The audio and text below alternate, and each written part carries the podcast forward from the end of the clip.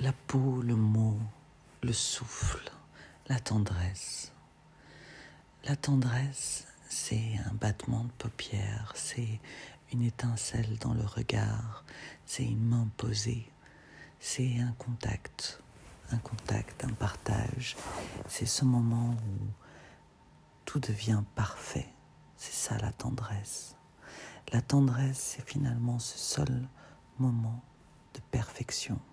Mais en fait, si j'y pense, ce n'est pas le seul moment de perfection. Il y en a d'autres. Mais aujourd'hui, je pense à la tendresse. Et c'est vrai que la tendresse est un moment de perfection. Car c'est cette bienveillance, cet amour qu'on a envie de partager. C'est cette euh, croyance l'un en l'autre qui fait que il n'y a aucune frontière, il n'y a aucun, aucune limite. La tendresse, c'est la perfection.